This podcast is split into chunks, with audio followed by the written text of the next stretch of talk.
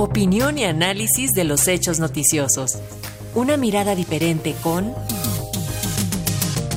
Irene Levy. Como cada viernes ya tenemos listo nuestro cafecito para escuchar el comentario de la maestra Irene Levy. Muy buenos días a todos. Pues sí, ya es viernes y con cafecito les platico de este tema que ya hemos comentado en este espacio. Se trata de la falta de integración completa de los organismos autónomos, tanto el Instituto Federal de Telecomunicaciones como la Comisión Federal de Competencia Económica. Estos dos organismos, que están integrados por siete comisionados y comisionadas.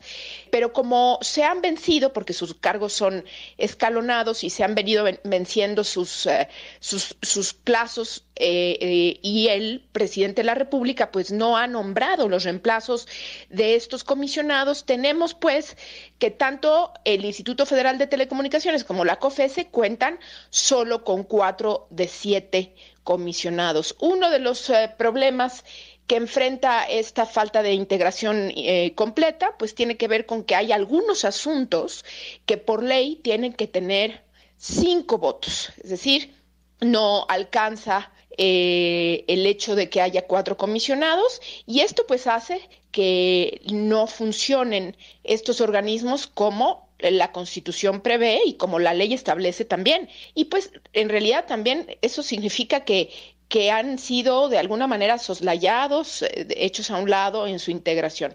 En este sentido, se han hecho varios esfuerzos para que el presidente de la República nombre. Recordemos que los comisionados son nombrados a través de un procedimiento complejo eh, por, eh, realizado por el Comité de Evaluación. Este comité está integrado por el Banco de México y el INEGI. Eh, así se hace una preselección de candidatos con una trayectoria eh, que demuestre experiencia y conocimientos. Después se hace un examen complejo y las mejores calificaciones, desde tres hasta cinco eh, participantes, candidatos, pues son los que forman una lista que van al presidente de la República. El presidente de la República elige un nombre y ese nombre es o no ratificado por las dos terceras partes del Senado. Es así como funciona este procedimiento, pero ante la falta de decisión del presidente, porque las listas ahí están, el comité de evaluación ha cumplido en los plazos correspondientes, entonces tanto la COFESE como el eh, Instituto Federal de Telecomunicaciones interpusieron sendas controversias constitucionales diciendo el, el presidente con su omisión de nombrar comisionados no me permite cumplir a cabalidad mi labor y también pues esto hace que atente a mi autonomía porque yo no puedo hacer todo lo que debo de hacer según tanto la constitución como la ley y esto está eh, eh, se traduce en una invasión de facultades eh, por omisión.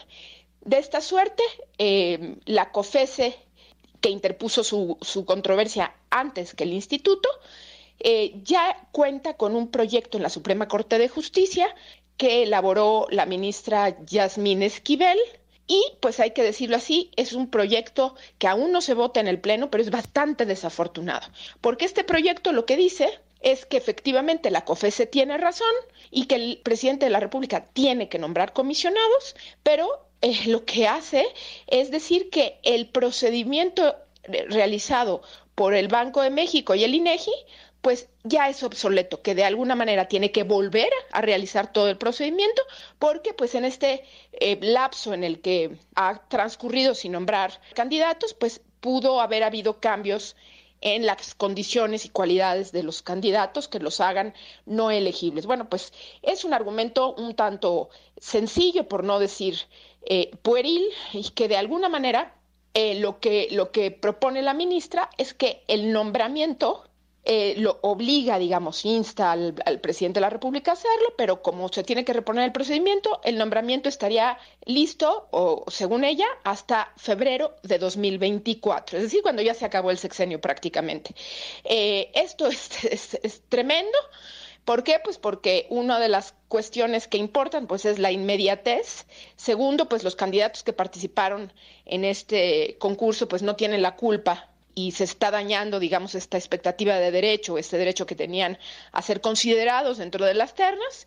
Eh, y tercero, pues porque, pues como estamos ya acostumbrados a esta Suprema Corte de Justicia, se trata de una victoria pírrica, en el sentido de que, pues sí, gana la COFESE, pero lo que está haciendo es darle el tiempo que el presidente quiere sin nombrar comisionados em, y, bueno, pues dándole además el privilegio de unos meses antes de irse, dejar a los, las personas que él considere en la COFESE y seguramente si este proyecto es aprobado así, será la misma suerte del instituto.